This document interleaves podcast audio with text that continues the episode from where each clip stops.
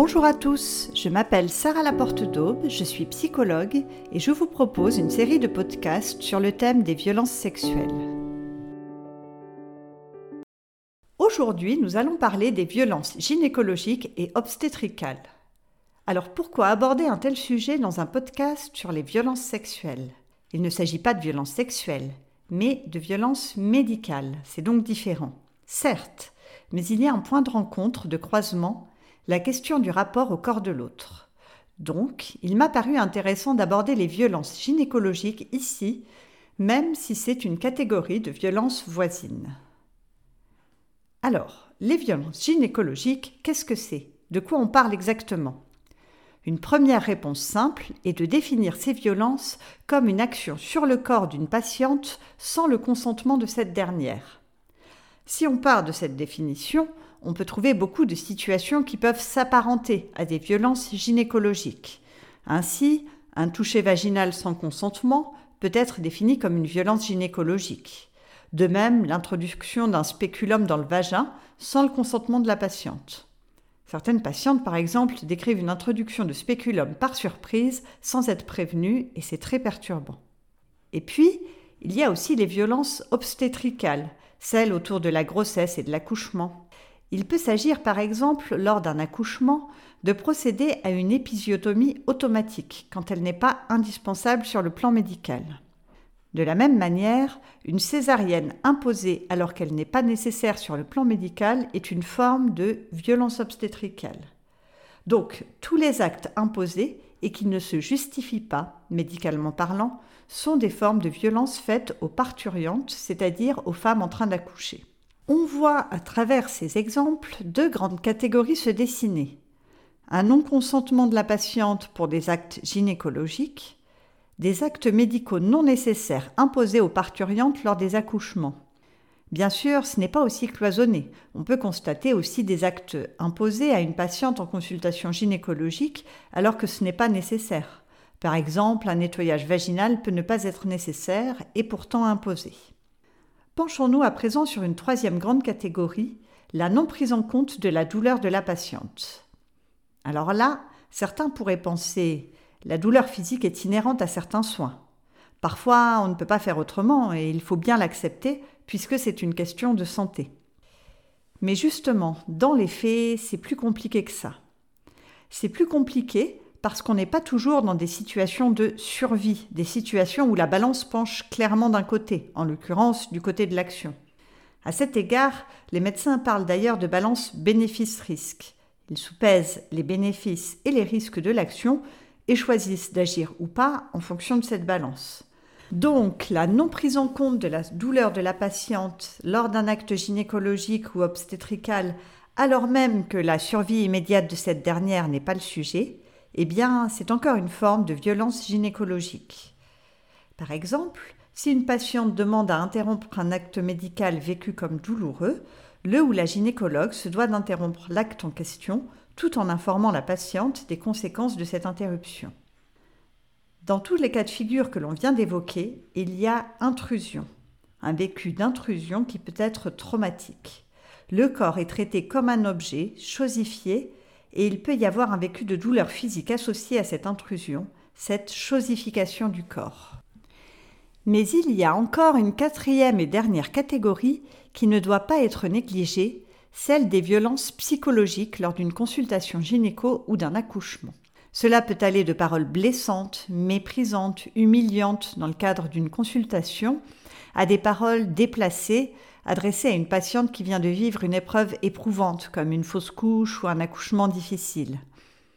Là encore, ce sont des violences gynécologiques et obstétricales qui peuvent marquer au fer rouge les femmes qui les subissent. Voici un exemple donné par le Haut Conseil à l'égalité entre les femmes et les hommes. Je cite Vous avez mal pendant les rapports sexuels? Mettez-y un peu du vôtre. Et un autre témoignage, cette fois-ci d'une de mes patientes. Un médecin lui a dit vous êtes trop grosse pour avoir un enfant. Ces violences psychologiques paraissent à première vue moins graves, car elles entraînent une blessure psychique et non physique. Et pourtant, elles peuvent elles aussi être très traumatiques. Rappelons qu'une humiliation active les zones de la douleur dans le cerveau, au même titre qu'une blessure physique. Dans les situations mentionnées jusqu'à présent, la violence ne comporte pas d'intention sexuelle. Mais des violences sexuelles peuvent aussi avoir lieu lors d'une consultation en gynécologie. Elles me semblent toutefois de nature très différente. Ainsi, sous prétexte de réaliser un soi-disant acte médical, certains médecins vont pratiquer des avances sexuelles, des agressions sexuelles ou des viols, profitant du rapport expert-patient. Il y a là une forme d'abus de confiance. Ces cas-là sont différents puisqu'il y a violence sexuelle même si elle est maquillée, falsifiée. En ce sens, il me paraît plus clair de parler de violence sexuelle quand il y a une intention sexuelle et de violence obstétricale et gynécologique, on peut aussi dire VOG, ça va plus vite, quand il s'agit de violence médicale sans aucune intention sexuelle. Alors la prise de conscience des VOG est assez récente, puisque ce concept est apparu au début des années 2000 en Amérique du Sud. Cependant, les violences gynécologiques et obstétricales existent depuis longtemps, même si elles n'étaient pas nommées comme telles. Il est intéressant de se pencher sur le travail des historiens, car notre mémoire collective, nos représentations sont nourries de cette histoire. Dans l'Antiquité grecque, le rapport aux femmes et notamment aux problèmes de santé spécifiquement féminins est, disons, très particulier. Hippocrate est le premier à parler d'hystérie, terme qui provient directement du mot utérus. Selon sa théorie, l'utérus se balade dans le corps créant des symptômes féminins. Dans la Grèce antique s'impose une vision où le corps de l'homme et la femme se définissent en opposition. Plus précisément, le corps de l'homme est défini d'abord, puis celui de la femme pensé en opposition à ce dernier. L'un est censé être fort, l'autre faible, le premier chaud, le deuxième humide, etc. Pour un certain nombre d'auteurs de l'Antiquité grecque, la solution au problème de santé des femmes réside dans le mariage et l'enfantement. À l'époque médiévale ensuite, puis à l'époque moderne jusqu'au XVIIe siècle, l'accouchement est une affaire de femmes. Parfois, les femmes de la famille aident, participent à l'accouchement. Parfois aussi, ce sont les fameuses matrones qui interviennent et qui se transmettent le savoir oralement, de génération en génération, à défaut d'avoir accès aux livres. Dans leur ouvrage Histoire des femmes soignantes, Barbara Ehrenreich et English affirment, je cite, Les femmes furent les médecins et anatomistes sans titre de l'histoire de l'Occident. Elles étaient avorteuses, infirmières et conseillères. Elles étaient pharmaciennes, cultivant les plantes médicinales et partageant les secrets de leur utilisation. Elles étaient sages-femmes, se déplaçant de maison en maison, de village en village. Fin de citation. Le XVIe et XVIIe siècle constituent la période des chasses aux sorcières. Parmi les femmes considérées comme telles, figurent en bonne place celles qui accompagnent la grossesse et l'accouchement. Marquées du sceau de la suspicion, un certain nombre sont jugées, brûlées vives ou pendues. En parallèle, au XVIIe siècle, de nombreux traités sur les maladies féminines sont écrits. D'après la philosophe Elsa Dorlin, la grossesse y est décrite comme l'une d'entre elles. Le corps de la femme est alors structurellement associé à la maladie. Et c'est finalement au XVIIIe siècle que les médecins, à l'époque exclusivement des hommes, s'approprient la tâche de gérer l'accouchement. En parallèle apparaît d'ailleurs le métier de sage-femme, avec une dimension hiérarchique entre médecin et sage-femme. Au XIXe siècle, le neurologue français Jean-Martin Charcot remet au goût du jour une certaine maladie féminine, l'hystérie, qu'il prétend traiter grâce à l'hypnose à l'hôpital de la Pitié-Salpêtrière. Il teste, dans le cadre de ses recherches, l'utilisation préventive d'une ceinture de compression ovarienne pour chercher à comprendre l'origine, peut-être organique, d'un tel trouble. Puis il se rallie finalement à l'hypothèse de Sigmund Freud d'une étiologie psychique de l'hystérie. Freud commence par écouter ces femmes qui racontent des violences sexuelles traumatiques subies au cours de leur enfance, avant de se distancer en théorisant des soi-disant fantasmes sous-jacents à ces récits traumatiques. Pour en savoir plus sur le sujet, n'hésitez pas à écouter le podcast sur les trois théories très influentes concernant les violences sexuelles. Mais revenons à l'hystérie. Cette soi-disant maladie féminine fourre-tout n'est plus reconnu actuellement par la communauté scientifique et a disparu du DSM, le manuel qui répertorie les troubles psychiatriques et psychologiques, en 1980. Dans sa série de podcasts sur l'hystérie, Les fantômes de l'hystérie, histoire d'une parole confisquée sur France Culture, Pauline Chanu démontre qu'elle regroupe en fait plusieurs catégories de troubles. L'endométriose, les troubles neurologiques fonctionnels, mais aussi des troubles psychiques tels que les syndromes de stress post-traumatique et troubles dissociatifs liés aux violences sexuelles subies au cours de l'enfance. Résumons-nous. Confusion entre troubles psychiques et somatiques, psychologisation des troubles d'une patiente parce que l'on ne sait pas encore l'expliquer médicalement. Tous ces éléments, on peut les retrouver aujourd'hui dans certaines réactions de professionnels face à la douleur et la détresse des patientes, que ce soit sur le plan gynécologique ou encore lors d'un accouchement. Et si des progrès ont été faits, c'est indéniable, la diffusion des connaissances reste un enjeu important, car il arrive encore que des femmes connaissent à l'heure actuelle une errance diagnostique, par exemple concernant l'endométriose, et soient renvoyées au discours C'est dans votre tête. Revenons à notre 19e siècle. Celui qui est considéré comme le père de la gynécologie américaine, James Marion Sims, fait des avancées médicales incontestables dans le domaine de la gynécologie. Mais dans le même temps, il effectue des recherches sur des esclaves noirs sans anesthésie. Puis plus tard, parti travailler en Europe, il pratique des clitoridectomies, c'est-à-dire des ablations du gland du clitoris, au motif de chercher à traiter des symptômes hystériques entre guillemets. Là encore, on voit le mélange des genres dans cette discipline au XIXe siècle avec des progrès techniques incontestables, s'accompagnant d'une grande violence à l'égard des femmes. Aujourd'hui, le terme d'hystérie relève plus d'un discours machiste que d'un vocabulaire commun, partagé. Mais ce constat est toutefois à modérer dans le sens où certains psychanalystes, psychiatres et psychologues continuent à utiliser ce concept et à le plaquer sur certains troubles et fonctionnements de personnalité. De plus, notre mémoire collective est encore imprégnée de ce concept, malgré son invalidité. Et les gynécologues obstétriciens et sages-femmes n'étant pas à part dans la société, ils partagent avec nous tous cette mémoire collective, ce qui peut amener certains à minimiser ou ne pas prendre en compte la douleur des femmes, ou de moins à ne pas être à leur écoute quand il s'agit de leur corps, plus spécifiquement de leurs organes sexuels. Pour finir ce tour d'horizon, au XXe siècle, les progrès de la médecine changent profondément l'expérience de l'accouchement. On passe d'une mortalité de 1000 femmes pour 100 000 au XVIIIe à une dizaine de femmes pour 100 000 seulement aujourd'hui. La médicalisation des grossesses et des accouchements a, à l'évidence, sauvé un grand nombre de vies, tant de vies de bébés que de jeunes mères. C'est un progrès majeur. Toutefois, revers de la médaille, cette médicalisation peut parfois s'accompagner d'une certaine déshumanisation, la dimension technique prévalant sur la dimension relationnelle. Une formation plus approfondie à la bientraitance et au psychotraumatisme pourrait donc être un plus, et ce dans une optique de prévention du trauma.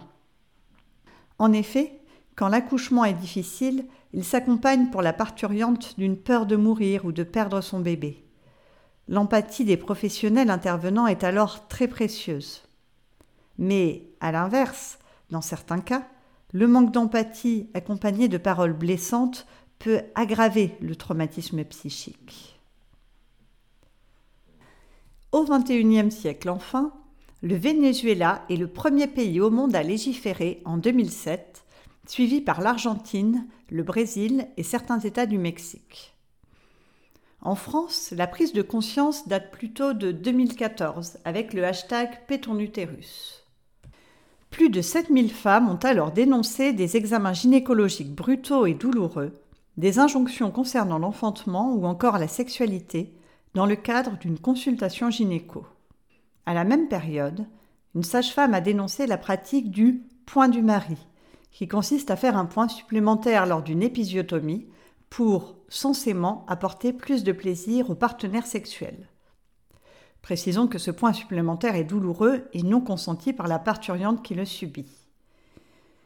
L'OMS et le Conseil de l'Europe ont fait des préconisations en termes de bientraitance dans l'accompagnement gynécologique des femmes.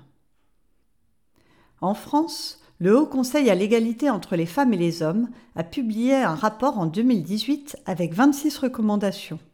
Ce rapport pointe le fait que les signalements sont peu nombreux et qu'ils aboutissent rarement à une condamnation. Aussi, le Haut Conseil préconise de développer la prévention avec la formation à la bientraitance et au respect du consentement mais aussi de former les magistrats et les membres du Conseil de l'ordre des médecins pour améliorer la réponse aux actes de violence. Et en 2023, plus précisément en janvier, une proposition de loi a été déposée au Sénat. Espérons qu'elle aboutisse, on en reparlera un peu plus tard. En tout cas, on se retrouve actuellement dans une situation où la loi française ne s'est pas, ou pas encore, adaptée à la prise de conscience de la société ce qui n'est pas sans poser problème. Là aussi, on y reviendra. Mais penchons-nous déjà sur les conséquences pour les femmes victimes de VOG. Toutes ces violences sont susceptibles de provoquer un syndrome de stress post-traumatique. Je n'ai malheureusement pas trouvé d'études, probablement parce que la prise de conscience de ces violences est récente et que l'on manque encore de données. Mais je ne manquerai pas de faire une veille et de mettre en lien sur le site du podcast toute nouveauté à ce sujet. Cependant, dans mon expérience auprès de mes patientes, j'ai reçu beaucoup de femmes qui présentaient un syndrome de stress post-traumatique suite à des VOG, avec un envahissement émotionnel, des flashbacks, des cauchemars. La deuxième conséquence que j'observe empiriquement dans ma patientèle suite au VOG est sur le plan sexuel. La sexualité peut être durablement impactée avec par exemple l'apparition d'un vaginisme suite au VOG, ou encore une baisse de libido. Une troisième conséquence est la confusion, la difficulté à faire la part des choses. En effet, la relation médecin-patient n'est pas une relation symétrique, horizontale. Il y a un ou une experte et une patiente. Et cette dernière ressent une dissonance entre d'une part ce qu'elle vit dans son corps, une intrusion, ou dans son psychisme, par exemple une humiliation, une objectification, et d'autre part, ce qu'elle mentalise. La sphère cognitive indique à la patiente que son rôle consiste à faire confiance, à s'en remettre au médecin, qui est en position d'expert. Et cette confusion peut être d'autant plus perturbante que les VOG ne sont pas très connus, du moins pas suffisamment. Donc, traumatisme, sexualité perturbée, honte et confusion, Finalement, les conséquences des VOG sont assez proches pour les femmes victimes des conséquences des violences sexuelles. Mais quand une femme a été victime de violences sexuelles auparavant et qu'elle subit une VOG, ses conséquences en termes de symptômes de mal-être peuvent être d'autant plus aiguës. D'où, là encore, l'importance d'améliorer la formation initiale et continue pour les professionnels intervenant dans ce domaine. Formation à l'écoute et la bientraitance, à la psychotraumatologie et à la problématique des violences sexuelles. Alors, voyons à présent ce qu'on peut faire quand on a été victime de violences gynécologiques et obstétricales. Tout d'abord, changer de médecin est un droit pour tout patient, et il est tout à fait légitime de changer de gynécologue quand on a subi des violences et que l'on ne se sent plus dans une relation de confiance. C'est légitime mais souvent difficile en pratique, dans un contexte de manque de professionnels sur le territoire. Écrire à l'hôpital ou la clinique, demander à être reçu par la direction peut aussi être une démarche thérapeutique. En effet, les limites sont effractées par la violence. Exprimer son désaccord, c'est aussi restaurer ses limites. En parler à son ou sa nouvelle gynécologue ou sa sage-femme ou à son médecin traitant est une étape incontournable pour se sentir en confiance. Même si les VOG sont un phénomène à ne pas sous-estimer, elles ne sont pas une généralité, et dans de très nombreux cas, la bientraitance est la règle. Parler restaure le lien de confiance. Se confier à son entourage est souvent aussi une étape thérapeutique. Souvent, mais avouons-le, pas toujours. Une difficulté rencontrée par les femmes victimes de VOG et que le vocabulaire, la pensée, la représentation de cette réalité sont encore très récents, donc peu connus. De ce fait, les femmes peuvent malheureusement parfois se heurter à l'incompréhension et la minimisation de l'entourage quand elles se confient. C'est pourquoi d'ailleurs il est absolument nécessaire que les VOG soient mieux appréhendés, que la connaissance à leur sujet se diffuse dans l'ensemble de la société. Il peut être souhaitable pour les victimes d'aller consulter une ou un psychologue pour se sentir comprises et reconnues dans leurs souffrances, leurs douleurs, et aussi pour que des mots soient posés sur les violences subies. S'il y a un syndrome de stress post-traumatique associé, on peut aussi envisager une désensibilisation en EMDR. Pour ceux qui souhaitent en savoir plus sur cette prise en charge spécifique, je vous renvoie au podcast sur les thérapies adaptées. Et d'un point de vue judiciaire, qu'est-il envisageable de faire? Eh bien, il est possible d'ores et déjà de porter plainte auprès de l'Ordre des médecins qui examinera les faits au vu du Code de déontologie médicale. Sur le plan pénal, si les VOG ont été définies par le Haut Conseil à l'égalité entre les femmes et les hommes en 2018, elles n'ont pas de traduction légale dans le Code pénal. Contrairement à un certain nombre de pays qui ont interdit spécifiquement dans la loi les VOG, en France, pour l'instant, les plaignantes doivent faire sang. À cet égard, il est tout à fait possible de porter plainte, mais pour agression sexuelle ou viol. Cette solution a le mérite d'exister, mais elle n'est pas vraiment satisfaisante. Notre code pénal actuel n'est pas adapté pour prendre en compte les VOG et leurs spécificités. Car si les viols et agressions sexuelles existent dans le cadre de consultations gynécologiques, avec une notion d'abus de pouvoir et d'abus de confiance, dans la plupart des cas, les VOG sont spécifiques et relèvent du champ médical et non sexuel.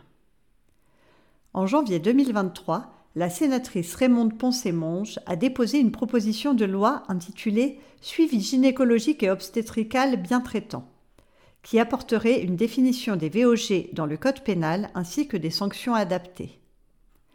Espérons que le Parlement se saisisse de cette proposition de loi dans les temps à venir. Et puis espérons aussi une amélioration de la formation, tant initiale que continue, des professionnels sur le sujet, la prévention restant un volet essentiel.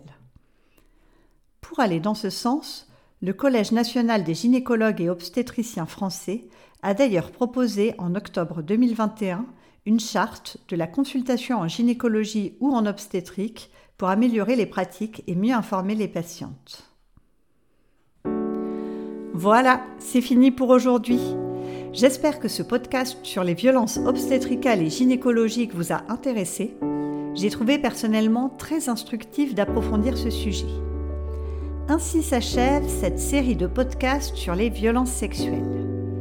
Je vais m'octroyer une pause de quelques mois, puis reprendrai cette chaîne de podcasts pour aborder d'autres sujets. J'ai d'ailleurs déjà plein d'idées. N'hésitez pas à m'indiquer en commentaire les thèmes que vous aimeriez voir traités sur cette chaîne. Comme d'habitude, vous pouvez aussi vous abonner, partager et commenter. Je vous dis à bientôt et d'ici là, prenez soin de vous.